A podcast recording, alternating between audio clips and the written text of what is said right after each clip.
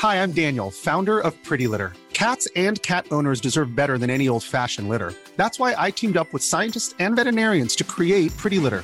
Its innovative crystal formula has superior odor control and weighs up to 80% less than clay litter. Pretty Litter even monitors health by changing colors to help detect early signs of potential illness. It's the world's smartest kitty litter. Go to prettylitter.com and use code ACAST for 20% off your first order and a free cat toy. Terms and conditions apply. See site for details.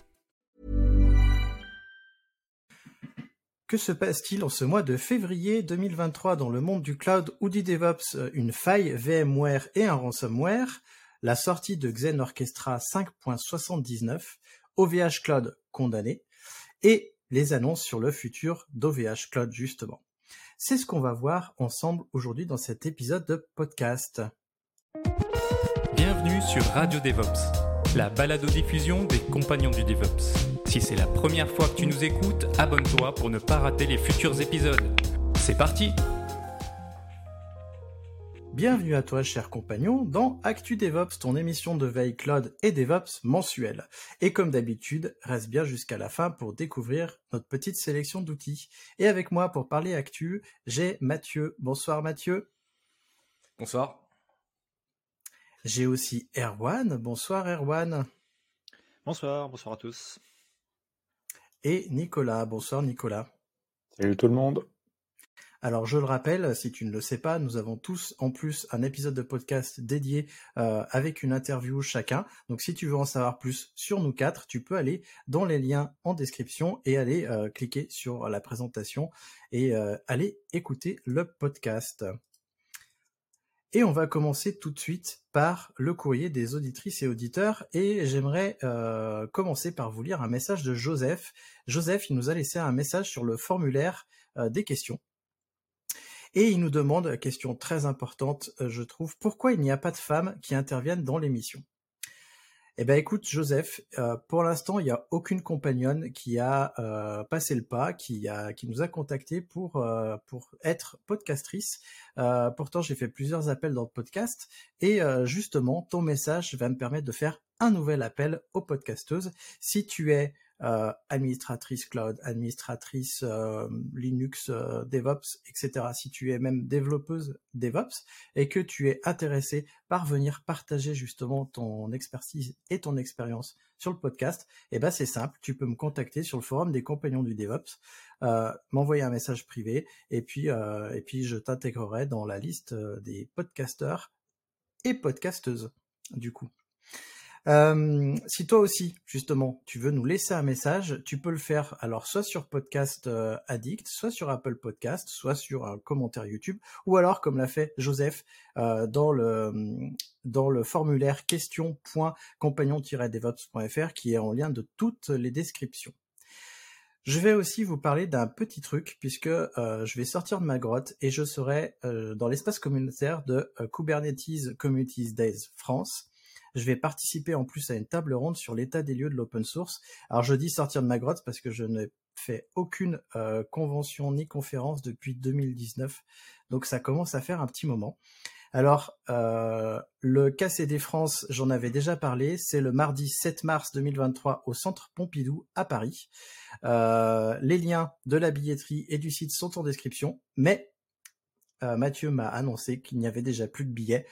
Donc tu peux peut-être t'inscrire sur la sur la, liste d'attente, sait-on jamais. Si tu n'as pas ton billet, si tu as ton billet, tu pourras me trouver là-bas. Euh, Mathieu m'a dit qu'il y serait aussi. Euh, tu pourras me trouver avec ce suite euh, si tu es sur YouTube et que tu regardes sur YouTube. Alors on va parler tout de suite euh, d'une faille. Ça faisait un moment qu'on n'en avait pas parlé et euh, c'est Erwan qui est l'habitué des failles qui va nous en parler. C'est ça, à chaque fois que je, fais des news, c'est pour parler de choses qui ne vont pas. Euh, donc euh, on, va, rester euh, sur cette dynamique. Donc vendredi 3, 3 février, moi j'ai personnellement vu l'information par un tweet de Arnaud de Birmingham, qui est le fondateur et président de, de Scaleway, qui a, tweeté un truc euh, un petit peu vindicatif euh, expliquant que euh, tous les administrateurs de ESXi en version 6, 6. quelque chose devaient soit mettre à jour leur serveur au, plus vite, soit les couper, les, les isoler au plus vite. Et et ce message a été très vite suivi bah de, de messages d'autres hébergeurs, type Ikula ou OVH, qui ont fait globalement le même type de, communication. Et, et en fait, dans la, vraiment dans la foulée, on a, on a vu un nombre de tweets d'utilisateurs expliquant que leur serveur euh, semblait être euh, être loqué, euh, qu'on leur demandait une rançon de 2 bit, de, de bitcoins, pardon. Euh, il y a eu un nombre de tweets comme ça qui, ont popé d'un coup. Donc vraiment, il y a eu une espèce d'attaque euh, assez euh, assez massive. Et on parle pas de choses. Quand, je dis massive, c'est qu'il y a, il y a même, vous avez probablement dû voir passer un gars qui qui est visiblement un administrateur sous ce type de plateforme qui, qui explique qu'il a 2000 machines virtuelles qui sont données sur son infra. Enfin, c'est un truc un peu un peu sérieux. Et en fait, un, petit, un petit peu plus dans, dans, la journée, on voit qu'il y a. Au début, je pensais bêtement avec ces messages que c'était très français, mais en fait, non, l'attaque a touché pas mal l'Italie aussi, la Finlande, les États-Unis ou encore le Canada. Donc, bref, c'est vraiment une attaque, une attaque mondiale, donc avec ransomware. Alors, juste, on va faire un petit rappel au cas où. Qu'est-ce qu'un ransomware? Bah, C'est en gros un attaquant qui profite d'une faille ou d'un accès euh, pour euh, chiffrer euh, les données bah, d'un serveur. Et donc en gros, quand vous après vous voulez avoir accès, vous, vous y arrivez pas, vous n'avez pas la clé pour déchiffrer les données. Et donc vous avez généralement un petit message qui accompagne l'archive chiffrée qui vous dit vire-moi tant de tant de sous et moi je te filerai la clé et, et la procédure pour déchiffrer. Donc ça c'est en gros le ransomware et c'est donc le, le type de c'est pas l'attaque mais c'est la conséquence de, l'attaque que les, que les exploitants ont fait. Et qu'est-ce que c'est les ESXi eh ben, En fait, c'est un hyperviseur euh, qui est euh, un hyperviseur euh, euh, est qui est fait par VMware. Et globalement, le, le, pour ceux qui sont pas hyper à l'aise avec toutes ces notions, bah, c'est juste un moyen de, de pouvoir spawn des, des machines virtuelles et des machines virtuelles. Ouais.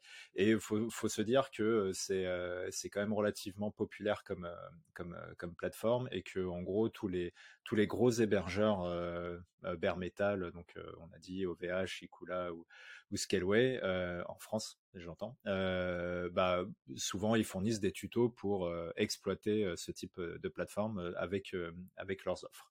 Donc c'est quand même assez assez populaire. Donc en gros, qu'est-ce qui s'est passé? Eh ben en fait aujourd'hui il y a encore un peu de zone de flou, mais il y a quand même eu quelques communications qui nous permettent de comprendre un peu un, un, peu le truc, notamment celle de CertFR. Donc pour ceux qui ne le savent pas, CertFR c'est l'espèce de point de contact international privilégié pour tout incident de type cyber qui touche bah, qui touche des acteurs français. Et là on est vu vu l'ampleur et, le type de dégâts, on est on est clairement dans dedans. Et eux expliquent que donc effectivement qu'il y a une faille euh, sur les plateformes ESXi euh, euh, en version 6 quelque chose, que la, faille qui est exploitée c'est la CVE 2021 euh, 21 974. vous verrez si vous tapez ça sur Twitter là en ce moment c'est l'enfer. Et, donc voilà, ils expliquent que, la faille vient de là, mais quand je dis qu'il y a une source de flou, c'est que il y a beaucoup de convergences qui pensent que ça vient de là, mais il y a d'autres failles qui sont quand même évoquées. Et cette faille, c'est quoi? Bah, C'est en gros une attaque par buffer overflow, donc un dépassement de mémoire qui permet d'exécuter du code arbitraire. Et, en gros, ce que et l'exploitation de ce pardon de ce de, ce de ce buffer overflow se fait via un service qui tourne donc sur les EXXi version 6 quelque chose qui s'appelle OpenSLP euh, donc, il y a un service qui écoute sur un port, etc. Et en fait, euh, bah, quand ce dernier est donc exposé euh, pas comme il faut, bah, du coup, les attaquants peuvent tenter cet exploit. Et bah, du coup, le code arbitraire qu'ils exécutent, c'est tout simplement le chiffrement des données de la machine. Il faut savoir que cette faille, elle était, c'est indiqué par le, le, le, nom de la faille, donc où il y a 2021. Donc cette faille a été révélé il y a un bout de temps, en février 2021. VMware a communiqué dessus. Il y, a eu plusieurs donc, communications. Il y a eu des patchs qui ont circulé. Il y a eu, d'ailleurs, si vous je amusé à regarder sur YouTube. Il y, a, il y a plein de gars qui expliquent comment exploiter cette, cette faille avec des tutos clés en main. C'est donc voilà, si vous voulez essayer. et mais donc du coup, il y avait le patch et tout, mais en vrai, bah, malgré malgré tout ça, impératif de prod ou quoi que ce soit, bah, il y a des gens qui n'ont pas pu mettre à jour ou quoi, et, donc qui sont qui avec ce fameux service exposé vers l'extérieur, on va dire, ou en tout cas pas de façon conforme, bah, ont pu se faire se faire avoir. Du coup, qu'est-ce que qu'est-ce qu'on peut faire quand on, fait partie des gens qui ont été impactés? Bah, Malheureusement, si, si on n'est pas encore impacté, mais qu'on est concerné par par la version de ESXi, bah, bah on, s'isole, on shutdown et on analyse tout ce qu'on peut sur la machine pour voir si ça n'a pas été exploité d'une façon ou d'une autre malgré tout. Si vous êtes impacté, bah, malheureusement, il n'y a pas grand-chose. Enfin, aussi, il y a, y a d'ailleurs un, gars, un développeur, NS Sunmes, qui a publié un tuto pour déchiffrer, enfin, qui, propose une méthode pour arriver à s'en sortir. Je sais absolument pas ce que ça vaut. J'ai vu plein de gens dire que ça marchait pour eux, mais bon, à, voir. Hein, il y a, un lien qui est, disponible que vous pouvez retrouver assez facilement. Euh, mais bon, comme c'est pas une méthode officielle, faites quand même attention. Euh, mais euh, si, sinon, si vous êtes impacté euh, et que vous êtes dans ce cas-là, bah, euh, le, mieux reste malgré tout de, réinstaller from scratch et de restaurer des backups si vous en avez. Et d'ailleurs, même si vous arrivez à récupérer vos données par je ne sais quel moyen, le, fait de s'isoler, d'analyser à froid tout ce qu'il y a sur vos, serveurs est quand même fortement recommandé. Mais, euh, mais malgré tout, la, meilleure solution, ça reste le, from scratch, euh, ré, réinit, réinstaller, backup, tout ça. Euh, je voulais, avant de vous laisser la parole pour vous faire réagir, moi, je voulais juste finir sur un truc qui m'a quand même pas mal surpris. Euh, bon, des failles de sécurité, il y, en a plein et tout. là, effectivement, c'est, assez dommageable de voir que, pas mal de gens, des gens expérimentés en plus, ont été impactés et tout. Mais ce qui m'a le plus surpris, c'est de voir le nombre de messages sur Twitter de, de, de, gars qui, qui, pas insultaient, mais qui blâmaient les compétences des, des, gens qui, qui, qui, ont été impactés. Alors, euh, oui, ils auraient dû mettre à jour. Oui, probablement, il faut faire, enfin, c'est pas probablement, il faut faire attention à ce qu'on expose, de quelle façon, etc. Mais euh, là, les mecs, ils ont déjà la tête dans le seau. Ça sert à rien de les enfoncer plus, euh, surtout pour pas les aider. Bon, moi ça m'a un peu surpris la, tournure. Vraiment là, je vous invite à retrouver le, tweet du gars qui, explique qu'il y a 2000 VM chez lui là qui sont qui sont done. Il y a franchement les deux tiers des messages qu'il reçoit, c'est pas des insultes mais pas loin. Et c'est assez fatigant. Donc voilà. Christophe, Mathieu, Nicolas, j'espère que vous n'avez pas été impacté par cet enfer et que vous avez passé un bon week-end sans ça. Euh, mais bah, je voulais savoir ce que vous pensez de tout ça et plus généralement ce que vous pensez de la réaction de, la communauté vis-à-vis -vis des gens des gens impactés. Nicolas, je te vois sourire, je te laisse la main. Oui, alors heureusement que j'avais pas de SX euh, en, production parce que euh, j'étais au FOSDEM donc j'aurais absolument pas eu le temps de m'en occuper. Euh, ou alors bah, j'aurais moins discuté avec les gens sur place. Euh, et oui, ça, ça, me fait sourire parce que bah, j'ai eu un audit de sécurité récemment. Alors c'était c'était un autre hyperviseur que j'utilisais. Et effectivement, j'avais laissé l'interface d'administration ouverte sur Internet. Alors, il y a du login mot de passe, mais euh, en fait, le l'expert en sécurité m'a dit bah non c'est euh, faut le fermer parce que euh, un, un, attaquant pourrait utiliser le, le vecteur de l'hyperviseur pour détruire les VM ou faire n'importe quoi d'autre. Donc c'est plutôt une bonne pratique de fermer tous les ports qui sont ouverts normalement sur Internet. mettez au minimum des whitelists sur vos IP, mettez des VPN euh, et ne laisser que ce qui est strictement nécessaire, euh, disponible euh, et ouvert à tout le monde. donc HTTP, HTTPS pour les services que vous mettez à disposition, mais tout ce qui est administration, dans l'idéal, bloquez-les d'Internet. Et après, oui, effectivement, ça me fait sourire. C'est, on est déjà la tête sous l'eau et on vient t'expliquer que tu as mal fait ton boulot. Mais bah, les, les admin 6, globalement, eux, ils aimeraient bien pouvoir mettre à jour souvent, mais sur des petites infras euh, comme ça, parce que je pense que c'est majoritairement des petites infras, c'est les clients qui veulent pas rebooter parce que euh, tout est pas forcément redondé, tout est pas forcément mis en place pour pouvoir basculer les VM à chaud euh, d'un ESX à un autre et ainsi de suite. Donc c'est toujours facile de blâmer le, le, pompier qui vient arroser le feu, mais c'est pas toujours lui qui est la, source du problème d'origine. Euh, et toi, euh, Mathieu, est-ce que tu as à peu près la même vision Alors euh, oui, en partie. Alors moi, j'ai pas été impacté non plus parce que je suis sur le cloud, sur des offres pure managées. D'ailleurs, je tenais à dire quand même qu'on critique beaucoup de la sécurité du cloud. Beaucoup de gens qui disent souvent oui, et moi sur mon petit bar métal, je suis sécurisé, etc. Bon, on voit qu'en fait, cloud ou pas, on peut être impacté. Hein, ça, ça, ça, ça change rien. Euh, je suis d'accord qu'il faut pas mettre euh, les gens, on dire, euh, la tête sous l'eau alors qu'ils l'ont déjà.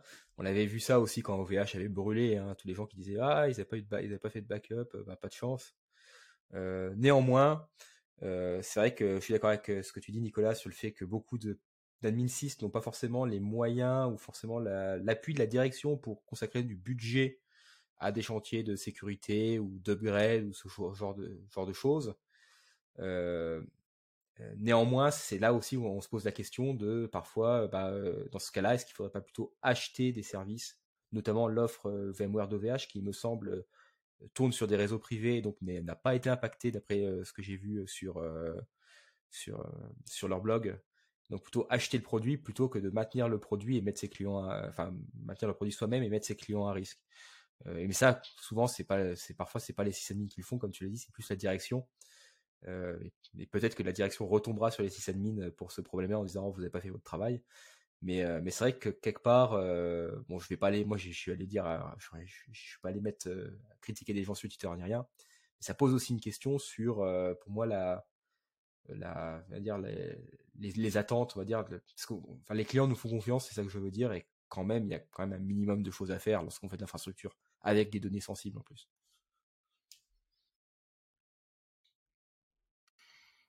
Ah bah, je vais prendre la parole. Du coup, je vais continuer euh, ce que tu dis et je vais, prolonger euh, en, en donnant mon avis.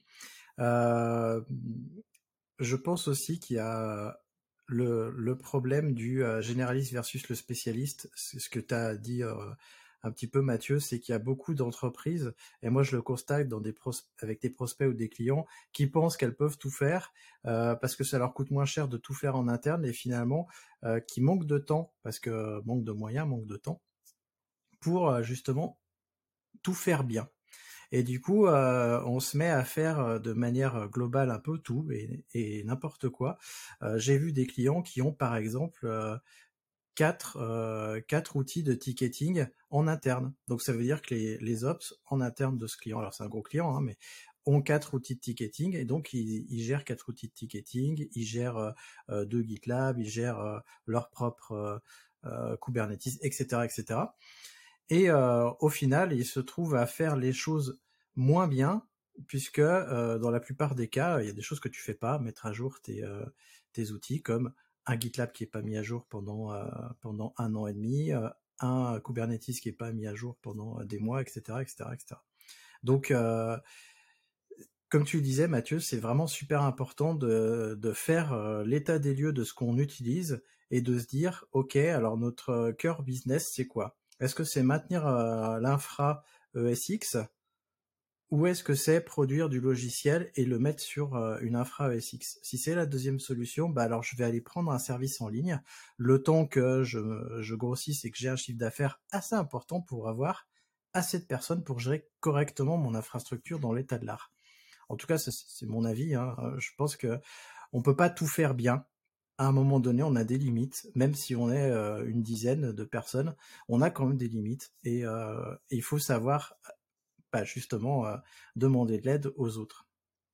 Et ça nous coûte peut-être moins cher de passer par des services en ligne qui, en théorie, ça se voit, ça, je veux dire, c'est plus cher à l'achat, mais ça nous coûte peut-être moins cher en cas de problème, puisque justement les personnes pourront résoudre ça plus facilement. Et du coup, je vais laisser la parole à Erwan. Non, mais je, suis d'accord avec tout ce que vous avez dit. Le, moi, je, je, rajouterais un, petit truc sur les, réactions, c'est que je pense que les, gars qui ont été impactés, ils ont bien compris qu'ils avaient fait des, boulettes, euh, mais ils auront le temps de, comprendre le pourquoi après, quand, ils auront retrouvé un truc à peu près stable. Et je voulais juste rajouter un fun fact. Moi, je connaissais pas le, le service OpenSLP. Donc j'ai tapé dans Google bêtement ça. Et le quatrième lien qu'on me proposait, c'était comment désactiver le, service. Et je me suis dit, ah bah, a priori, si, d'autres avaient, fait cette recherche, ça aurait, peut-être mis aussi la, puce à l'oreille. Euh, en tout cas, enfin oui, je pense que s'il y a un truc qu'il faut retenir aussi, c'est que si vous acceptez de, maintenir un service, bah, posez-vous la question de son exposition, de, sa mise à jour, donc suivez les changelogs, etc. de l'éditeur ou de l'équipe qui maintient ça. C'est, enfin, c'est quand même mandatory pour pas se retrouver dans des situations comme ça. J'ai juste pour finir sur le fameux gars des 2000 VM. En fait, il expliquait qu'il n'avait pas fait la mise à jour euh, parce que je crois qu'il a, un espèce de script qui était qui, était plus compatible avec les, les, versions plus récentes. Donc voilà, c'est toujours ça, ça, rejoint vachement ce que vous disiez, le curseur entre est-ce que j'ai le le, fait de maintenir le truc moi-même, euh, je, serais prêt à lui accorder le, temps et entre guillemets l'argent pour euh, en avoir euh, une qualité euh, et rester le maximum dans l'état de l'art. Donc, voilà.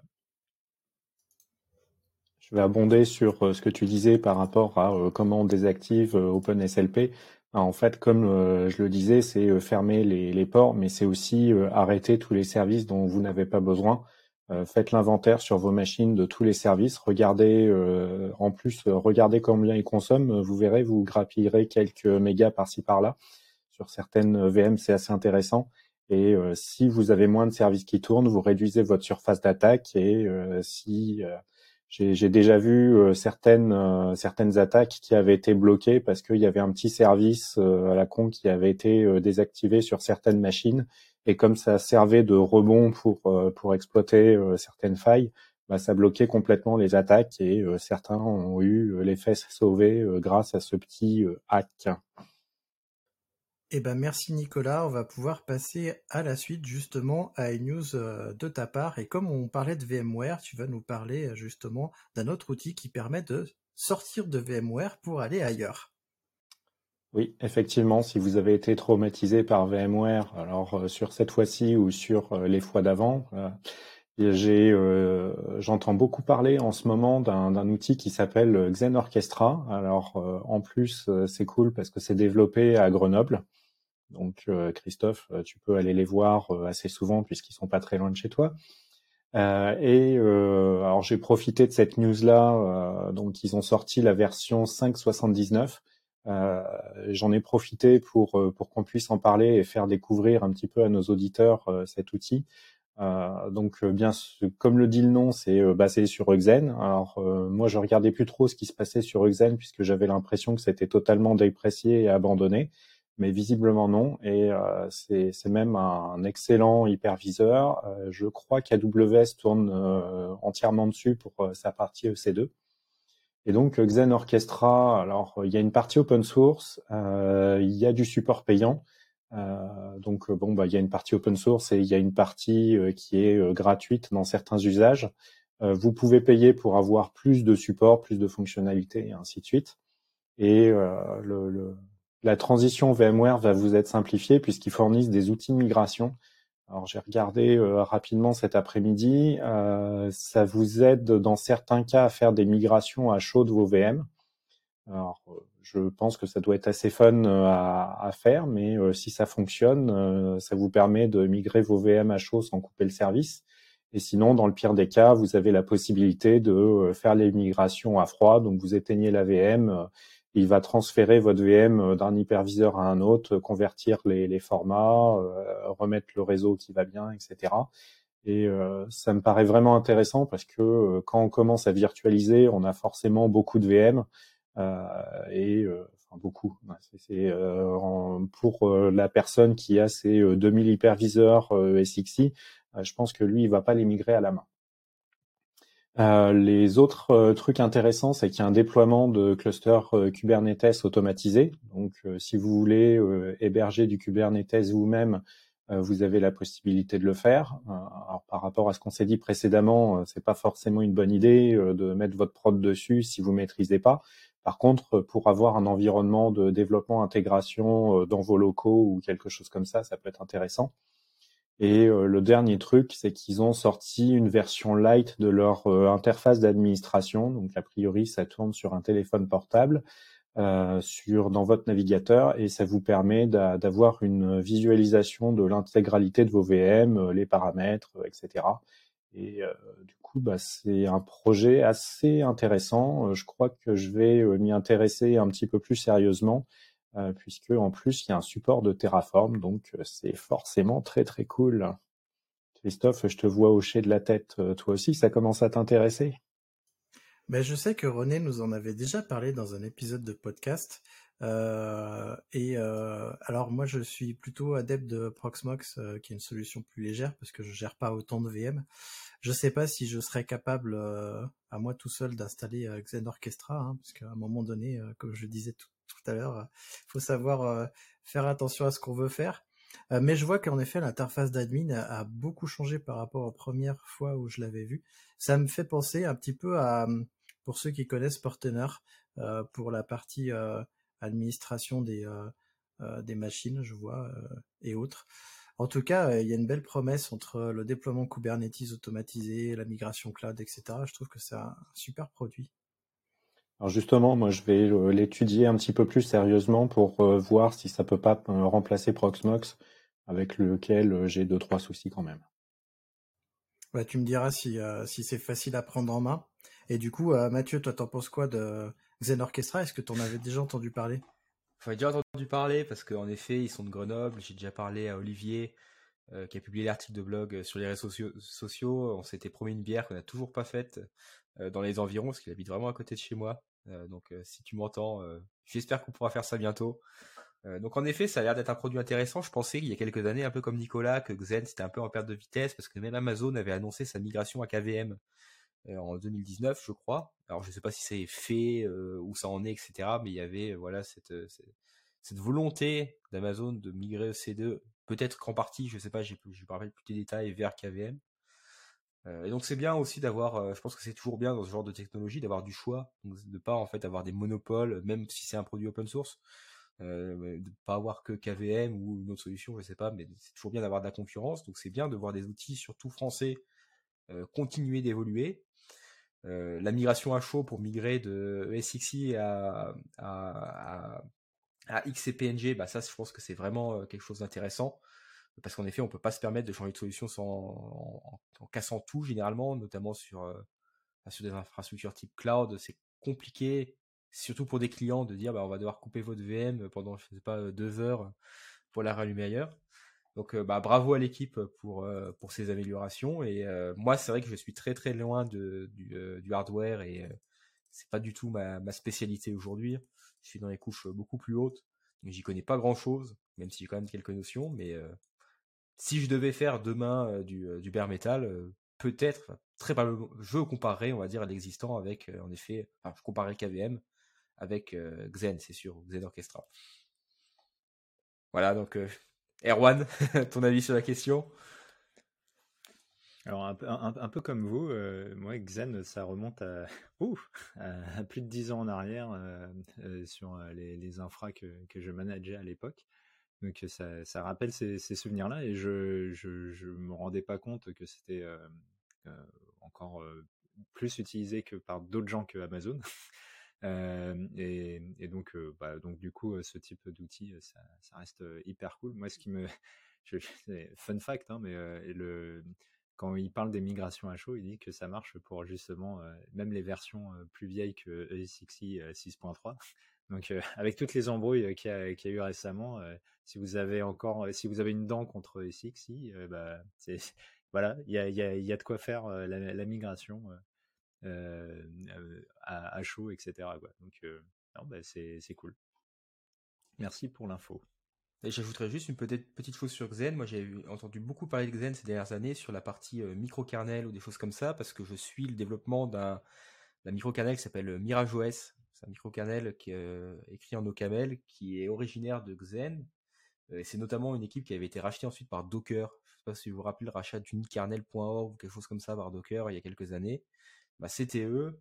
il y a notamment dans cette équipe euh, Anil euh, Madava euh, Pedi, j'espère que je prononce bien son nom, que je l'écorche pas, qui est franchement un ingénieur au top. probablement, si on me dit demain une personne avec qui je voudrais travailler, ce sera probablement cette personne qui travaille sur ce type de sujet. Et donc Xen a beaucoup travaillé aussi sur ces histoires de, de micro-kernel. Et même aujourd'hui, il y a, y, a, enfin, il y a toujours des liens entre ces équipes. donc il y a toujours en effet du développement sur Xen. Eh ben merci, on va pouvoir passer à la note suivante. Mais When you're ready to pop the question, the last thing you want to do is second guess the ring. At BlueNile.com, you can design a one-of-a-kind ring with the ease and convenience of shopping online. Choose your diamond and setting. When you find the one, you'll get it delivered right to your door. Go to BlueNile.com and use promo code LISTEN to get $50 off your purchase of $500 or more. That's code LISTEN at BlueNile.com for $50 off your purchase. BlueNile.com code LISTEN. Hey, I'm Ryan Reynolds. Recently, I asked Mint Mobile's legal team if big wireless companies are allowed to raise prices due to inflation. They said yes. And then when I asked if raising prices technically violates those onerous two year contracts, they said, What the f are you talking about, you insane Hollywood ass? So to recap, we're cutting the price of Mint Unlimited from $30 a month to just $15 a month. Give it a try at mintmobile.com slash switch. $45 up front for three months plus taxes and fees. Promo for new customers for limited time. Unlimited more than 40 gigabytes per month. Slows. Full terms at mintmobile.com. Avant, si tu aimes ce podcast et que tu veux t'assurer qu'il continue encore longtemps, puisque ça fait euh, maintenant euh, plus de trois ans qu'il est là. Le meilleur moyen pour nous soutenir, c'est, si tu le peux, avec un petit don sur soutenir.compagnon-devops.fr. Ça nous aidera à payer l'hébergement des outils, du podcast et, euh, et tout un tas de choses. Tu trouveras le lien en description. Et pour la news suivante, c'est moi qui m'y colle, je vais te parler de l'incendie d'OVH Cloud, ou plutôt des suites, parce que OVH Cloud vient d'être condamné à indemniser un client. Alors, pour rappel, le 10 mars 2021, il y a eu un incendie qui a détruit une partie des data centers d'OVH Cloud à Strasbourg. Si tu étais dans une grotte ces dernières années, tu n'en as peut-être pas entendu parler, mais ça a déferlé euh, sur Twitter, LinkedIn, etc., etc. J'en avais même fait un épisode de podcast à part sur euh, les sauvegardes, puisque j'en ai profité. Eh ben, on en sait un peu plus puisque aujourd'hui, euh, Lamia Elfat, qui est avocat spécialisé dans le numérique, la propriété intellectuelle et la protection des données, nous fait un résumé du jugement justement du 26 janvier 2023. C'est tout récent au moment où on enregistre euh, l'émission. Alors, je vais simplement te lire le post LinkedIn parce que euh, est super bien fait. Et je vois pas pourquoi j'irais paraphraser son post. Euh, je te mets de toute façon le lien du post en description si tu veux aller réagir. Alors, le client avait un VPS chez OVH et avait souscrit l'offre de backup automatisé. L'ensemble de ces données, y compris celles de la sauvegarde, ont été détruites pendant l'incendie. Alors, sur la clause d'exclusion pour cas de force majeure, elle est écartée.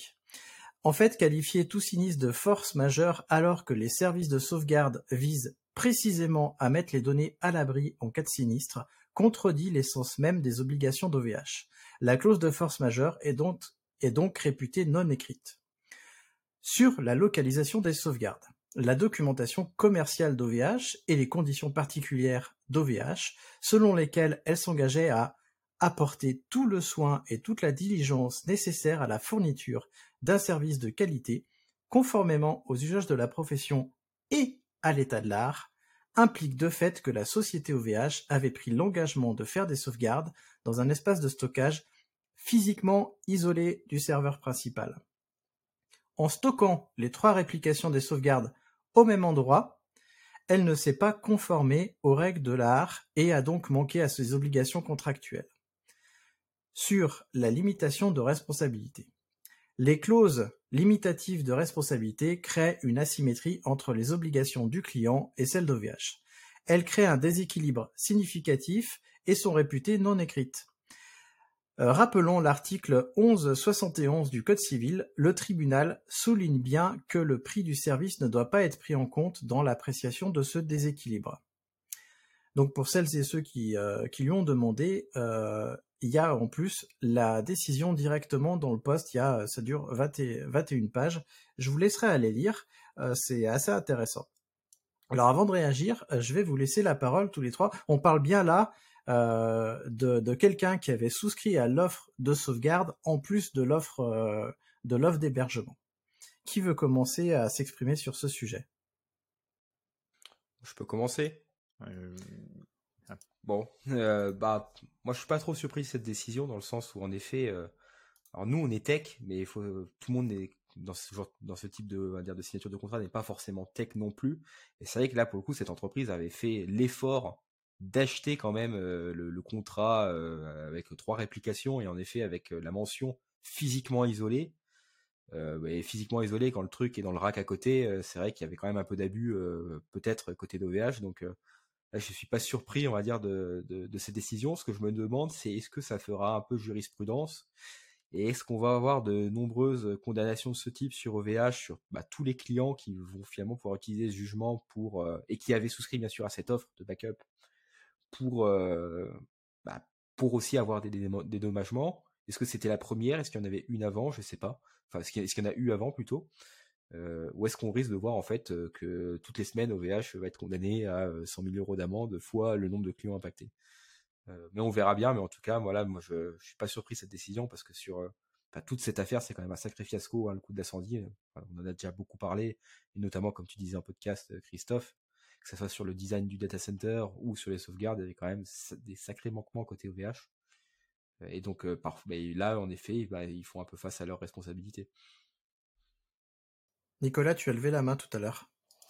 Oui, bah, j'allais dire à peu près la même chose. Euh, c'est euh, autant sur pas mal de choses, on pouvait pas trop blâmer OVH parce que bah, c'est c'est de la responsabilité des gens qui sont du métier de mettre les sauvegardes ailleurs, autant là, euh, c'est indéfendable. Hein. C'est euh, le fait que les backups soient sur le même site géographique, euh, bah, c'est limite une faute professionnelle. donc, bah, qu'ils soient condamnés, ça me paraît normal. Voilà.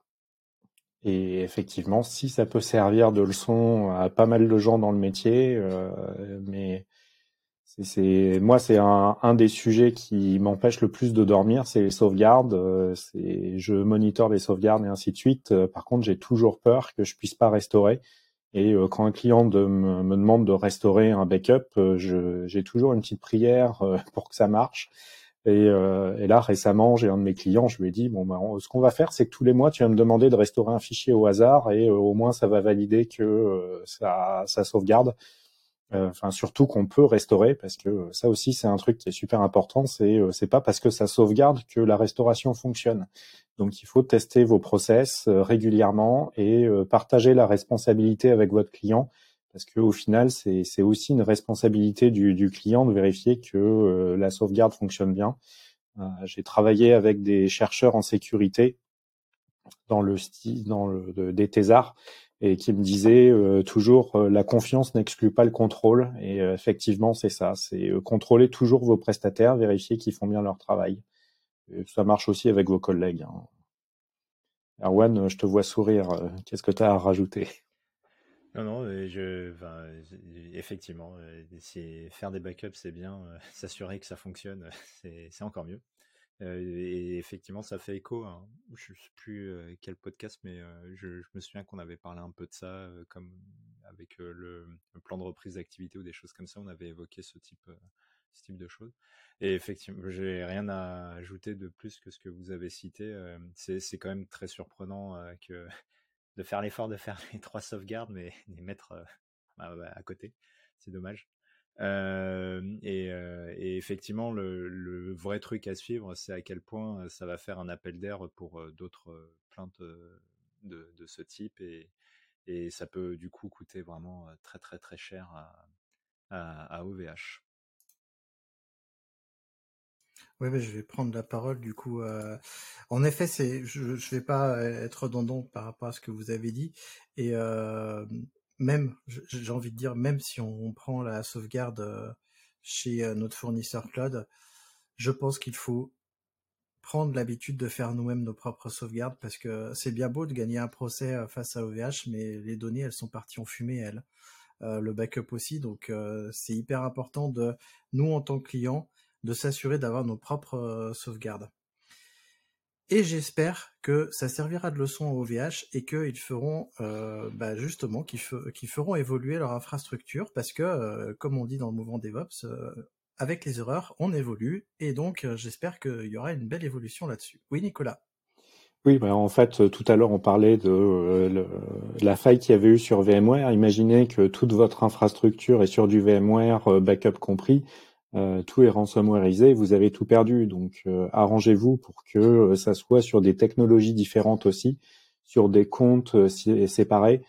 si vous avez tout dans un gestionnaire de mots de passe, réfléchissez à ce qui va se passer si jamais votre gestionnaire de mots de passe est, piraté et que le pirate s'amuse à supprimer tous vos backups et tous vos serveurs chez tous vos fournisseurs j'avais lu une, un article de blog, euh, la boîte s'était fait pirater son compte AWS et euh, le pirate a utilisé l'API, il a détruit toutes les ressources. Mais il a commencé par les backups, sinon c'est pas marrant.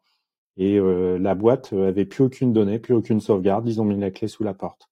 Donc, est-ce que vous avez envie de changer de boulot dans ces conditions-là? Je suis pas sûr. Oui, alors on le rappelle pas assez, mais une, boîte qui perd ses données a de très très fortes chances de mettre la clé sous la porte en moins de deux ans. Je sais plus quelle est exactement la statistique, on l'avait étudié pour un de nos sages justement, et euh, c'est quand on perd les données, on a euh, grosso modo une chance sur deux de mettre la clé sous la porte rapidement. C'est super important les sauvegardes. J'avais vu un article comme tu dis Nicolas, je crois qu'il y a une paire d'années, c'était un cloud provider qui avait eu le problème, un petit cloud provider mais quand même enfin petit entre guillemets et pareil, il avait fermé parce qu'il s'était fait détruire 100% de son infra. Mais vraiment, quoi, il n'y avait plus, rien. Plus aucune donnée. C'est vrai que c'est fou. Hein. Ah bon. Ouais, puis en plus, dans ces cas-là, il a perdu les données de ses clients. Euh, du coup, en, réaction en chaîne, il y a combien de boîtes qui sont euh, qui, qui ont mmh. fermé? Ouais. Et réfléchissez ah. à euh, vos tokens euh, AWS sur lesquels vous avez mis les droits administrateurs sur l'intégralité de vos ressources. Et oups, euh, ça a été publié sur GitHub et je m'en rends compte une semaine après. Bah, je pense que vous allez vous, rendre, vous en rendre compte rapidement parce que vous aurez plus d'infra, mais bon. Ah, il n'y a, a, plus de tokens, tout le monde fait de, du Kubernetes avec les annotations des rôles Amazon, non? Avec euh, l'identity provider. Oui, bien sûr. bon. Justement, avant qu'on passe à la suite, du coup, euh, vu que vous parlez euh, de secrets et autres, je rappelle à notre cher auditeur ou auditrice qui nous écoute que nous avons fait un épisode de podcast sur les secrets et la gestion des secrets dans l'infrastructure Ascode. Donc, je te renvoie à cet épisode-là. Le lien sera en description et situé sur YouTube. Il y a euh, la fiche, euh, la petite fiche i qui est euh, ici, là, qui va, qui va s'afficher avec le lien direct de la vidéo. Et Mathieu, tu vas bah, justement, tu vas nous parler de l'avenir d'OVH, puisque maintenant qu'on a parlé d'OVH et des problèmes d'OVH, qu'est-ce que OVH nous réserve pour l'avenir? Un petit peu de positivité dans ce podcast. C'est ce que j'allais dire. On va faire un peu des news positives sur OVH. Donc il y avait la conférence euh, Veritech Trip qui était organisée bah, par OVH, euh, c'était il y a deux semaines je crois, une ou deux semaines, je sais plus.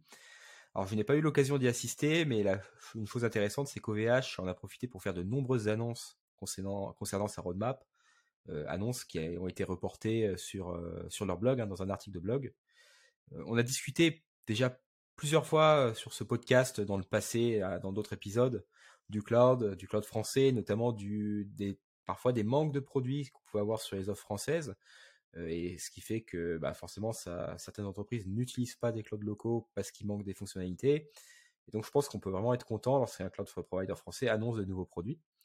Euh, et là, euh, il y a plusieurs choses qui m'ont intéressé dans cet article. Alors, tout d'abord, il y a les produits eux-mêmes. On commence avec IAM et KMS. Donc, OVH nous promet un nouveau système, enfin, la sortie prochaine d'IAM pour gérer toutes les identités et les permissions de manière globale sur ces services, sur l'API et ensuite sur le manager, en commençant par la partie public cloud, qui est probablement la partie qui nous intéresse le plus euh, ici euh, dans ce podcast.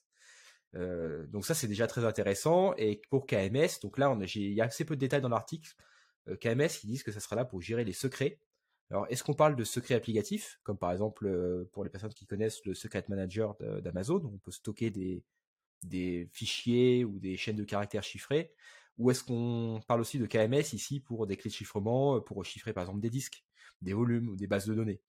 Donc on ne sait pas encore, mais en tout cas c'est bien qu'il y ait ces annonces, ces annonces. Et surtout sur ces deux annonces, la chose intéressante, c'est qu'OVH annonce que ces deux produits seront open source. Euh, le code sera libéré. Alors je ne sais pas sous quelle forme, je me demande d'ailleurs si ça sera euh, utilisable facilement en dehors d'OVH, si ça sera, s'il y aura un couplage fort avec l'infrastructure interne d'OVH ou non, ou si ça sera des, des, des, produits un peu à la HashiCorp, par exemple, comme Vault, qui pourront être aussi euh, facilement utilisés euh, et déployés sur des infrastructures hors OVH euh, ou voilà, quel que soit le type d'infrastructure. Mais c'est vraiment intéressant de, de, prendre cette approche open source sur, ces deux produits. et je me demande où ça ira. Je me pose aussi la question de pourquoi, si c'est open sourcé, pourquoi c'est pas reversé à la fondation OpenStack, par exemple, parce que OVH est, beaucoup, contributeur d'OpenStack, et utilisateur d'OpenStack énormément sur son offre public cloud, mais s'ils ont un espèce de Franken OpenStack, on va dire, c'est pas vraiment de l'OpenStack, est-ce que c'est de l'OpenStack mélangé avec leur stack, euh, avec leurs produits privés, comme par exemple le Verac? Et donc je me demande aussi si, euh, voilà, comment ça, se passera avec euh, sur, sur la libération de ce code et sur son utilisation. Il y a aussi des nouveautés concernant d'autres produits, hein, comme une offre bare metal as a service, sur un Kubernetes multi-cloud qui serait aussi lui aussi open source. Alors à voir c'est quoi comment ça sera libéré Est-ce que ça sera une offre un peu type euh, Rancher? Je sais pas, hein, je dis au hasard qui pourra s'installer sur euh, ailleurs. Euh, donc à voir. Et d'autres services plus haut niveau comme des services d'IA, d'IA ou des services de face. Donc en conclusion, moi ce que j'attends c'est voir bah, si les promesses vont être tenues, si en 2023 on aura ces produits qui vont sortir. IAM par exemple, je me rappelle que Octave Klaba, le fondateur de VH, on parlait déjà il y a plusieurs années, hein, je me rappelle de, slides comme ça, des OVH Summit, euh, où c'était annoncé, mais finalement, ça n'était pas sorti. Donc euh, j'espère que là, ça sera la bonne année euh, pour, que, pour que ça sorte. Et à voir si ces produits, bien sûr, seront de qualité, avec l'outillage attendu au niveau, bah, par exemple, Terraform ou autre. le risque, pour moi, ça peut être, côté OVH, ça peut être également de se disperser. OVH annonce, par exemple, une offre Kubernetes multi-cloud, peut-être pour euh, concurrencer Scaleway qui a déjà une offre sur ce créneau. Mais pour moi, ces deux acteurs font un peu une erreur sur ce niveau-là, euh, dans le sens où ils annoncent des offres euh, bah, Kubernetes par exemple multi-cloud avant d'avoir l'offre mono-cloud chez eux vraiment utilisable en production. Hein, pour connaître des gens qui l'utilisent vraiment, c'est compliqué. donc des fois, je me demande s'il n'y a pas aussi le fait de vouloir aller trop vite pour avoir des effets d'annonce, au lieu de déjà corriger les problèmes existants qui sont nombreux sur que ce soit sur les produits ou sur l'outillage. Euh, mais bon, on peut se réjouir quand même de ces annonces et euh, qui vivra verra et on verra en 2023 euh, ce qu'il en est. On va, pouvoir faire un bilan peut-être dans un an de qu'est-ce qui est sorti et, on verra ce qui on verra si bah, la roadmap a été déroulée comme prévu ou non. voilà, donc je vous laisse réagir sur ça. Je ne sais pas qui veut commencer. Alors je peux je peux compléter un petit peu parce que euh, j'avais vu une présentation du CTO d'OVH euh, dont je ne retrouve pas le nom, donc euh, je m'excuse pour lui, où en fait le, but d'OVH en open sourçant, je suis en train de retrouver son nom et, ben non. bon, c'est pas grave. en fait, il avait fait une présentation sur la stratégie d'OVH et de l'open source où en fait le, but c'est de d'arrêter euh, de se faire bouffer par euh, par les gafam, euh, donc principalement AWS qui qui leur pique une, une bonne partie des clients. Et en fait, pourquoi? C'est qu'il manque plein de fonctionnalités comme notamment IAM, KMS et ainsi de suite. Et en fait, ils ont réfléchi à comment est-ce qu'on pouvait concurrencer les, ces acteurs-là, et ils se sont dit, nous tout seuls, on va pas pouvoir. Et euh, donc, euh, ils se sont dit, euh, la solution, c'est de développer des solutions open source ou de racheter des solutions open source ou d'y contribuer. Et là, sur la partie IAM, il expliquait bien pourquoi ils sont partis à le refaire eux-mêmes. C'est qu'en fait, ils ont benché plein de solutions d'IAM, dont la solution d'OpenStack qui est bah ça y est, j'ai perdu le nom. Euh, bref, la solution euh, d'OpenStack qui fait, gère la partie identité, en fait, elle ne scale pas du tout. voilà, Keystone, merci. donc c'est basé sur un cluster MariaDB, etc. Donc ça marche bien, mais c'est quand même assez lié au, au, système des régions et euh, avec le, les millions d'utilisateurs d'OVH, euh, ça scale pas. Parce que le but, c'est quand même que tout utilisateur, tout client d'OVH ait un compte euh, qui lui permette de l'authentifier et après lui rajouter des droits. C'est euh, toi, tu as le droit de voir tel service, tu as le droit de faire telle action dessus et euh, tel autre service, un autre a le droit de faire ça et ça et ainsi de suite. Donc il faut que ça soit quelque chose qui tienne la charge, il faut quelque chose de robuste en termes de sécurité, stabilité, fiabilité, etc. Et donc ils n'ont pas trouvé d'acteurs euh, open source qui le faisaient, ils ont trouvé une petite boîte qui le faisait, ils l'ont racheté et ils se sont tout de suite dit on va le sortir en open source et mais en fait, ça va beaucoup plus loin que ça. C'est non seulement ils vont le mettre en open source, mais ils vont documenter euh, la manière de, de l'installer. Donc euh, finalement, c'est euh, toi, Mathieu, tu veux l'installer dans ton entreprise, tu vas pouvoir. Mais ça va beaucoup plus loin que ça. C'est ils veulent que tous les clouds européens euh, puissent utiliser la même stack.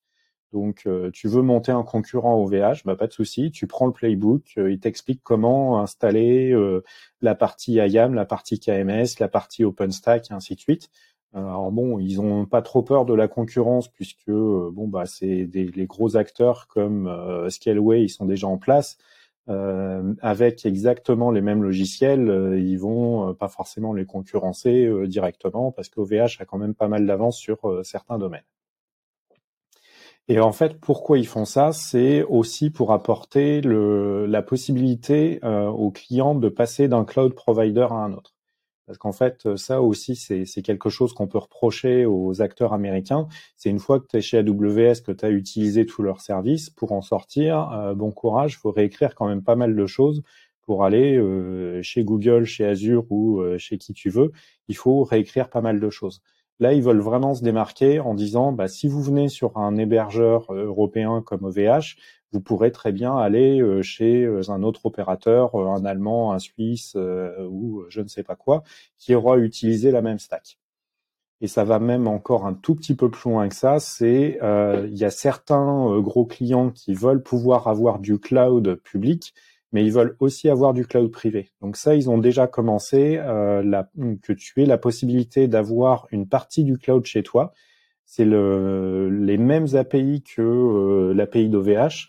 Alors je crois qu'aujourd'hui, ils ont commencé avec juste des workers que tu installes chez toi. Et euh, finalement, tu peux déployer euh, une partie des services qui, normalement sont déployés dans, du public cloud, dans du private cloud et ainsi de suite mais du coup, là, c'est dans tes locaux, sur tes machines que tu gères toi. Et OVH n'a quasiment pas la, main dessus, sauf à travers son API. Voilà.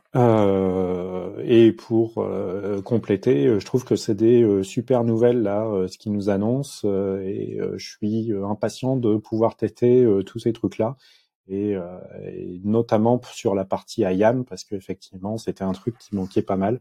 J'en ai jamais ressenti le besoin, mais euh, comme euh, toutes mes entreprises grossissent, euh, ça va être cool que je puisse utiliser ça. Erwan, je t'ai vu un petit peu hocher la tête. T'en penses quoi? Oui, oui, non, mais bah, alors, les, compléments d'infos que, que tu as, ajoutés, ça, me permettent. Je, je, trouvais que déjà les annonces étaient relativement ambitieuses et, c'est cool, mais en fait, ça allait nettement plus que ce que j'avais compris et que ce que j'avais lu et ce que lu. Donc c'est vraiment euh, vraiment bien. Et euh, après les premiers services que que Mathieu a cités, euh, bah c'est effectivement les les must-have des des, des cloud providers. Aujourd'hui, tu peux pas avoir un cloud provider sans IAM. Enfin, c'est d'ailleurs c'est pour ça que Scaleway a mis pas mal d'énergie là-dessus et a pas mal communiqué sur le fait que c'était sorti. KMS, pareil. donc non, c'est c'est c'est cool et, le je, trouve que c'est un peu utopiste là la, vision de dire tout le monde utilise la même stack comme ça ton Terraform tu changeras le endpoint de ton de ton nouveau provider et ça va marcher pareil. J'attends pour voir mais mais mais mais mais c'est quand même cool que, ce, que, que ce soit l'ambition et et à voir. Gageons que on se reparle plus tard pour voir ce qui sortira. Christophe? Ouais, bah écoute, c'est cool parce que euh, du coup, euh, je, trouve que nos chers cloud providers français, là, les deux, euh, Scalway et OVH, ça bouge beaucoup chez eux.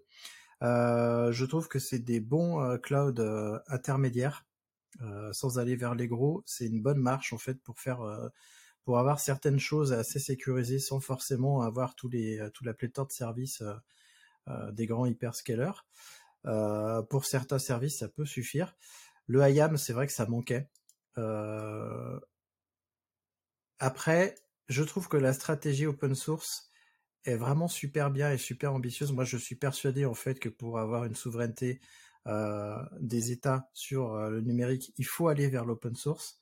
Néanmoins, je sais que les cloud providers, la plupart, sont pas forcément prêts à prendre des briques communes à tout le monde euh, parce que ils ont des innovations hard, ils ont des innovations soft, etc., qui font que bah ils vont avoir du mal à, utiliser des briques open source. On constate parce que euh, OpenStack c'est quand même euh, c'est quand même un gros très gros projet open source qui marche bien selon moi. Et il n'y a pas 36 cloud providers qui le fournissent. En France, j'en connais trois, dont un qui n'expose pas l'API. Ça, c'est un autre sujet. Et en Europe, je crois qu'il y en a un autre. Après, il y en a plein que je connais pas, il y en a plein qui le proposent euh, euh, en infogéré, mais euh, je pense que l'open source est pas encore vraiment rentré, chez les cloud providers. Et ça me fait penser en fait que j'aime beaucoup Scalway, et c'est un des, des griefs que moi je fais contre Scalway, c'est que la plupart des choses qu'ils développent ne sont pas libres, ce qui fait qu'on est aussi marié avec eux quand on va chez eux. Euh, parce que malheureusement tout ce qu'on développe pour eux, bah, ça, reste ça reste atteint chez eux. Ouais Mathieu. Ouais, je voulais réagir sur ça parce que tu, as raison. Hein, aujourd'hui, la majorité des clouds, même peut-être la totalité, on y reviendra. Enfin, j'y reviendrai. Utilisent des sacs propriétaires. Et euh, en effet, euh, aujourd'hui, on est autant lock-in chez Amazon que chez Scalway. Hein. c'est la même chose que chez Clever Cloud, etc. C'est du pur propriétaire partout. Néanmoins, on peut toujours utiliser du RDS ou chez Scalway l'équivalent ou chez Exoscale, par exemple pour PostgreSQL, donc utiliser un PostgreSQL qui lui c'est standard, utiliser du Kubernetes qui lui est standard, du S3 qui lui est standard, c'est-à-dire que même si la partie Terraform, provisioning de l'infrastructure, etc. n'est pas standard, si on fait euh, de l'Ubuntu avec euh, du Cube, euh, du S3, du Postgre, du MySQL et du Kafka par exemple, bon, la partie applicative, elle est quand même libre, open source, et ça c'est quand même une, bonne chose. mais je trouve en effet, comme disait Erwan, que c'est un peu utopique de, vouloir que les autres cloud providers utilisent, enfin installent la stack d'OVH. Euh, déjà parce que ça fait un peu, enfin, il y a toujours cette idée. Il y avait aussi cette idée avec Gaia X à l'époque qui a totalement coulé d'avoir des stacks communes. Et au final, dans le cas d'OVH, moi je le ressens un peu comme s'ils disaient, bah voilà, euh, installer, installer, on va tous avoir la même stack, mais ça sera la nôtre. C'est très très très très facile comme discours parce que au final, c'est eux qui euh, font le développement, c'est eux qui auraient l'avantage et le contrôle du projet euh, qu'un petit acteur n'aurait pas. Euh, comme tu l'as dit Christophe, il y a aussi beaucoup d'innovations dans le cloud qui font que c'est très compliqué de participer à des, projets communs. Si demain, moi, je fais par exemple, une, j'ajoute un nouveau endpoint sur OpenStack pour euh, mon besoin de mon cloud interne, je peux être sûr que je vais avoir 10 personnes qui vont dire ah non mais moi j'en ai pas besoin, moi je voudrais plutôt que ça soit fait comme ci, comme ça, etc., etc., etc et peut-être que je vais mettre six mois à ajouter moins de points pour faire je sais pas quoi, alors qu'en fait, moi j'ai envie de release tout de suite pour avoir des clients tout de suite. Donc ces, projets un peu à comité, c'est aussi difficile à faire évoluer. Donc à voir, mais c'est vrai que moi le, fait que le cloud soit propriétaire, ça me dérange pas tant que ça, tant qu'en fait les produits au-dessus, donc les produits plus haut niveau de base de données, de message bus, de gestion de log ou de métriques, etc., le sont eux parce que c'est ça finalement qui, me permettra de migrer. Le Scaleway a par exemple sorti Cockpit récemment pour le monitoring que j'utilise pour mes projets. Euh, bah, Cockpit c'est du Grafana, euh, Grafana, euh, enfin l'interface Grafana, mais aussi du Grafana Cortex. c'est du Loki et je sais plus s'il propose Tempo. il y a sur Loki, Cortex et Grafana Dashboard, on va dire, qui est du pur open source. Donc finalement, je sais que demain, bah, je peux migrer assez facilement sur une autre, infrastructure.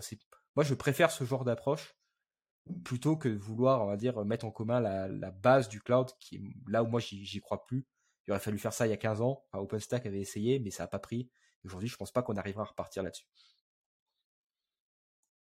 Oui, attends Nicolas, je te passe la parole juste après. Euh, je vais rebondir sur ce que dit Mathieu. Moi, je suis persuadé en effet euh, de ça, euh, puisque c'est la c'est la voie qu'on a choisie nous pour Frogit. On se base sur des briques open source. Pour l'instant, GitLab, Mattermost. À l'avenir, il y en aura d'autres. Et c'est notre manière de manager, notre manière de, faire les choses qui, est propriétaire, qu'on ne libère pas, en effet. Euh, et on, va, développer, je pense, des petites innovations à l'avenir euh, quand on aura plein de clients et qu'on aura les moyens. Et euh, en effet, si on se base, comme tu le dis, sur des briques qui sont libres, et s'il y a juste le code Terraform à refaire, ça reste encore dans un projet une petite part. Parce que l'application, elle, elle va pouvoir se connecter à du PostgreSQL manager, etc., etc. Donc ça, c'est vraiment, c'est vraiment une bonne chose je pense. Nicolas, je te laisse la parole. Oui, alors du coup, je voulais compléter. Donc, euh, j'ai retrouvé le, nom du CTO, donc c'est euh, Thierry Souche. Et euh, justement, la, question lui avait été posée. Bah oui, vous êtes bien gentil de, mettre votre brique open source, mais si vous voulez que ça soit vraiment adopté, c'est comment est-ce que vous allez gérer les contributions, etc. Donc, bah déjà, ils mettent en open source et son, son but, c'est que ça soit mis dans un dans un consortium euh, type OpenStack euh, avec une gouvernance qui n'est pas euh, que celle d'OVH, où il y a des contributeurs qui peuvent être extérieurs à OVH, donc au fur et à mesure où il y aura des, des acteurs qui commenceront à l'utiliser, au fur et à mesure, chacun aura de plus en plus de poids.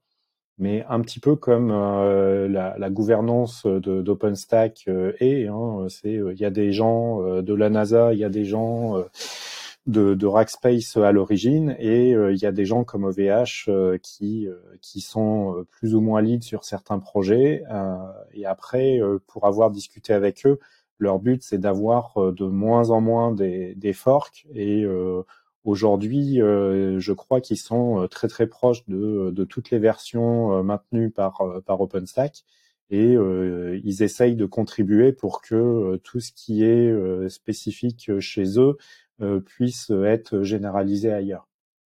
Parce qu'au final, euh, si eux, ils ont le besoin, le, jeu de l'open source, c'est aussi de faire remonter, euh, faire remonter ça upstream, pardon.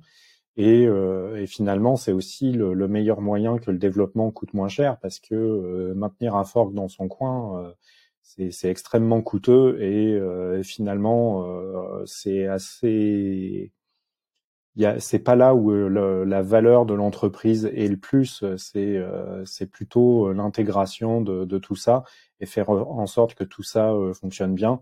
Et, et même sur cette partie-là, OVH, je trouve qu'ils sont très transparents, ils expliquent comment ils font, puisque de toute façon, ils sont tellement, enfin les équipes sont tellement dimensionnées et leur expertise est tellement ancienne que vouloir concurrencer OVH directement en frontal sur euh, sur ce qu'ils font sur la partie OpenStack, euh, c'est euh, ça serait pas très raisonnable parce que ils ont un certain volume et on pourra jamais les concurrencer sur cette partie-là. Par contre, un, concurrent allemand qui a déjà ses clients sur sur la même solution, alors j'ai pas le, le, nom des opérateurs allemands en cloud, mais il y en a quelques-uns. ils pourraient très bien être complémentaires à OVH et euh, quand on veut faire du multi-cloud, aujourd'hui, euh, si on veut faire du multi-cloud, euh, on a, en France, on a la solution entre OVH et Scaleway, mais comme on le disait, c'est des solutions qui sont quand même diamétralement opposées en, en termes d'API, etc. Si on a un autre opérateur européen qui propose une API un peu plus similaire, ça sera plus facile de faire du multi-cloud en tout cas, c'est aussi bien qu'il y ait euh, de la diversité, euh, et surtout en France d'ailleurs, ça c'est cool. On a quand même deux acteurs majeurs euh, du cloud qui sont français et c'est une bonne nouvelle. Après, je dis pas que Scaleway c'est pas bien ce qu'ils font, c'est au contraire, ils sont hyper innovants et ils sont très attentifs à ce que veulent leurs clients et ils développent les choses au fur et à mesure. On en a parlé dans un précédent épisode. La, la partie IAM, c'est bien. Je sais plus dans quel podcast j'ai entendu ça. Ils sont hyper à l'écoute de ce que font les clients. Ils regardent la stabilité du truc et ainsi de suite. Donc on prend la bonne voie pour moins se faire bouffer par les Américains, je dirais. Eh ben sur ces bonnes paroles, euh, on va passer à la suite. Alors, euh, avant de passer aux outils, je vais euh, te rappeler que ce podcast, il est en licence libre. Il est en Creative Commons CC by SA. Tu peux prendre des petits bouts, voir le publier intégralement. Enfin, tu peux faire ce que tu veux avec. Par contre, il faut nous citer et citer la source. de toute façon, le lien est dans, enfin, le crédit, le lien des crédits est en description. Alors on va parler d'outils. Euh, cette fois-ci, il n'y a que moi qui propose des outils, à moins que vous vouliez en proposer au pied levé. Euh, mais je vais vous parler euh, de deux petits outils. Alors le premier, c'est Docker Shell. Docker Shell, c'est un shell interactif pour Docker que, j'ai découvert euh, bah, cet après-midi en préparant l'émission. Je l'ai pas encore testé, mais euh, d'après les euh, captures d'écran que j'ai vues, en gros, on lance le Docker Shell et après, on a un, on a un nouveau shell qui se lance et qui est complètement interactif. On peut, il nous propose la liste des actions à faire sur les conteneurs, la liste des conteneurs qui sont à disposition à lancer, à, à inspecter, etc., etc., etc. Donc ça, je pense que c'est un petit outil sympathique quand on manipule euh, des conteneurs. Je ne sais pas si vous le connaissiez, cet outil. Non, pas du tout. Non, vous ne le connaissiez pas, et ben grâce à moi, vous allez pouvoir le tester. Un nouvel outil euh, à tester. Et autre euh, autre outil qui est en ce moment dans mes marottes, puisque quand on gère des projets open source, on doit faire des changelogs. Et du coup, je vais vous parler de Clog. Et plus particulièrement de ClogCli, en fait, c'est son petit nom, mais on va dire que c'est Clog. Clog, il va vous permettre de créer des changelogs euh, qui suivent le format conventionnel, donc les conventionnels changelogs, mais de manière automatique en s'appuyant sur les métadonnées de Git. Si vous justement, si vous suivez les métadonnées, enfin si vous suivez les commits conventionnels, ça va vous faciliter la vie. Et euh, moi, je suis très pressé de pouvoir euh, l'utiliser parce que aujourd'hui, on fait nos changelogs à la main et c'est une des choses que je veux automatiser, la, euh, création des changelogs en automatique. Je ne sais pas si vous, vous faisiez, euh, vous faites ça, des changelogs et des changelogs de manière automatique. Ah bah, le, le conventional commit, euh, ça, a quand même une, vertu, c'est de pouvoir utiliser des outils pour générer les changelogs pour nous. donc as, cité, moi je connaissais pas celui-là, mais il y a pas mal d'outils qui, à partir du moment où tu respectes euh, les conventional commits, bah, il te génère des changelogs euh, plutôt propres et tout, et puis t'en as qui intègrent directement avec euh, GitHub, tout ça. Donc c'est plutôt cool. Mais je, vais me permettre un petit troll. Ça, me rappelle que récemment il y a eu un gros débat sur le Git emoji là, sur les, les, les, messages de commit avec des emojis dedans bon bah voilà, il y a Another Tool à développer euh, pour, euh, pour générer le changelog euh, automatiquement. Ouais, bah, nous, typiquement, on a abandonné les emojis dans les messages de commit parce que justement, ça, ça posait des problèmes pour ce genre de choses. C'est en effet, c'est plus sympa à lire quand on lit l'historique, mais ça apporte un, petit souci justement pour ce genre d'outils. Et aussi pour les malvoyants. Et aussi pour les malvoyants. Nicolas, tu viens de rajouter un outil, alors je te laisse la parole. Eh bah ouais, parce que euh, régulièrement, euh, j'en parlais tout à l'heure, euh, c'est Armand, on en parlait en off du fait d'être DBA ou pas. donc moi, je manipule pas mal de bases de données, que ça soit pour moi ou pour mes clients. Et c'est des fois visualiser tout ça en ligne de commande, c'est sympa, ça permet d'aller vite, mais ça pique un peu les yeux. Et euh, des fois, un petit outil pour euh, aller euh, visualiser sa base de données, c'est toujours sympa. Par contre, bah, c'est, j'en ai un pour MySQL, MariaDB, mais pour PostgreSQL, je trouvais jamais celui qu'il fallait et j'en avais marre de passer un petit peu de l'un à l'autre. Et pour trouver un outil pour un de mes clients, je suis tombé sur DB, DBeaver. Alors c'est un petit castor, la mascotte, c'est open source. Alors il y a une version payante, là j'ai pas trop regardé ce qu'elle faisait, mais dans la version gratuite, on peut déjà se connecter à plein de bases de données, donc MySQL, PostgreSQL, SQLite. vous pouvez même faire du propriétaire avec de l'Oracle, du Sybase et ainsi de suite. Et je trouve que c'est toujours pratique d'avoir un petit outil comme ça d'installer sur sa machine, un petit tunnel SSH et hop, vous pouvez visualiser votre base de données, le schéma, euh, etc. Et ça euh, vous permet de gagner du temps euh, quand vous allez avoir besoin de farfouiller un petit peu dans un schéma que vous ne connaissez pas et quand vous n'avez pas envie de d'éplucher 50 pages de doc parce que vous êtes en astreinte, il est 3 heures du matin et vous voulez retourner vous coucher. Écoute, merci Nicolas, tu viens de me projeter 15 ans en arrière à l'époque où j'utilisais ce genre d'outils quand j'exploitais des, euh, des solutions euh, que j'étais euh, gestionnaire d'application, le l'ancien nom de ingénieur DevOps, je troll un peu, mais j'utilisais ce genre d'outil, c'est hyper pratique et je me demande même si je n'ai pas eu, déjà utilisé une ancienne version de DB Weaver. En tout cas, l'interface me dit quelque chose. Et c'est vraiment en effet hyper pratique, hyper puissant parce que, comme tu le dis, une connexion SSH et pouf, on peut aller manipuler, interroger euh, une base de données sans avoir un truc du genre PHP, PHPMyAdmin ou Adminer à maintenir euh, qui est installé sur les serveurs. Et ça, c'est une bonne chose. Et Mathieu Erwan, euh, vous en pensez quelque chose de ça? Bah, si, c'est toujours bien. C'est vrai que c'est toujours bien de pouvoir explorer facilement un schéma de, base de données ou des choses comme ça. pourquoi pas? On va, dire, j'ai peu l'occasion, on va dire, euh, au travail d'aller sur des bases de données. Au final, aujourd'hui, euh, SQL, ça m'arrive, mais c'est quand même assez rare. Euh, je fais moins de code qu'avant, on va dire. mais oui, ça peut toujours aider à débugger. Mais encore, comme d'habitude, attention à comment vous accédez à vos bases de données, comment vous les exposez, comment vous vous, identifiez pour éviter la même chose que ce qui se passe sur VMware. Exactement. Moi, j'ai tendance à, penser que ce genre de choses, on devrait l'écarter de la prod euh, pour le garder sur des environnements hors prod pour quand on développe et ce genre de choses. Après, il y a potentiellement des moments où tu as besoin en tant que euh, d'exploitant d'aller regarder ce qui se passe dans la base de données ou en tant que développeur ou alors tu demandes un dump de ta base de données à ton DBA préféré et euh, il te l'envoie et il l'anonymise et puis toi tu vas regarder parce que tout le monde fait ça évidemment tout le monde anonymise les bases de données avant de les envoyer aux développeurs ah, vous faites bah, tout bien ça. sûr. Ah, j'espère. Ou alors il y a la. Non, je voulais dire déjà une base de données qui sort de la prod, du compte de prod, euh, c'est déjà en théorie pas possible. Enfin, moi, c'est un peu ce qu'on essaye de se dire déjà. Ça ne devrait même pas sortir ailleurs. Hein. Euh, ça ne devrait pas euh, finir sur un poste de dev ou sur même en staging, remonter un, un, backup de la prod en staging, ça devrait être interdit.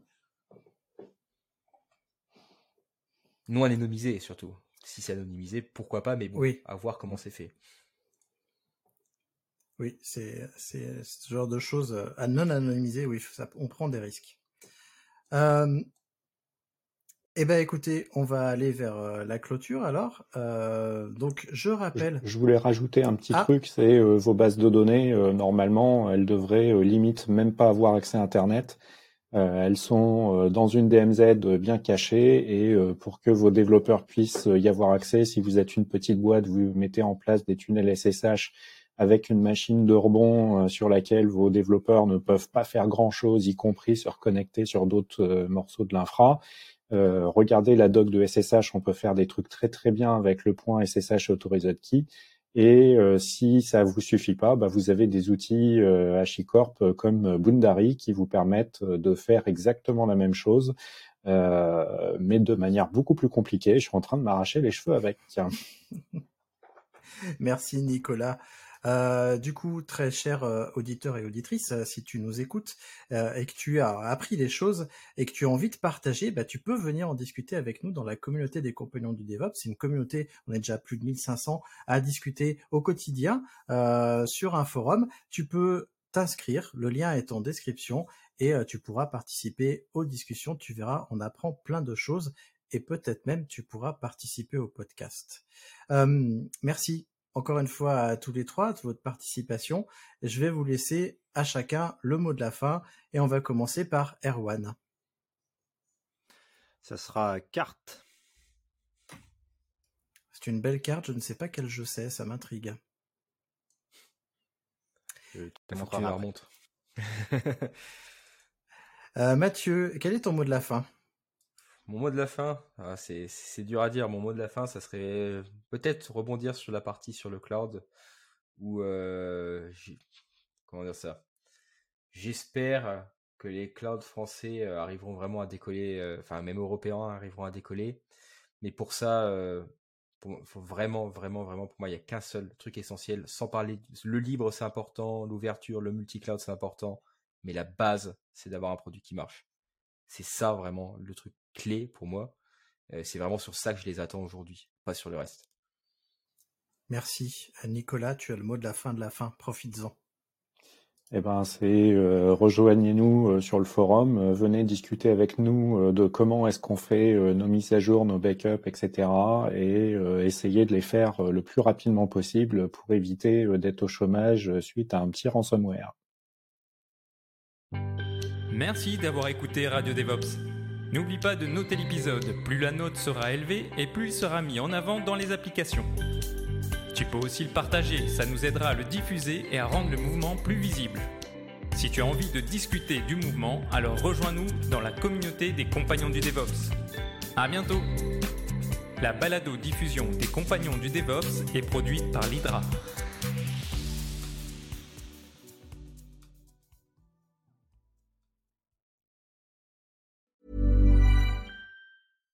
Hi, I'm Daniel, founder of Pretty Litter. Cats and cat owners deserve better than any old-fashioned litter. That's why I teamed up with scientists and veterinarians to create Pretty Litter. Its innovative crystal formula has superior odor control and weighs up to 80% less than clay litter. Pretty Litter even monitors health by changing colors to help detect early signs of potential illness. It's the world's smartest kitty litter. Go to prettylitter.com and use code ACAST for 20% off your first order and a free cat toy. Terms and conditions apply. See site for details.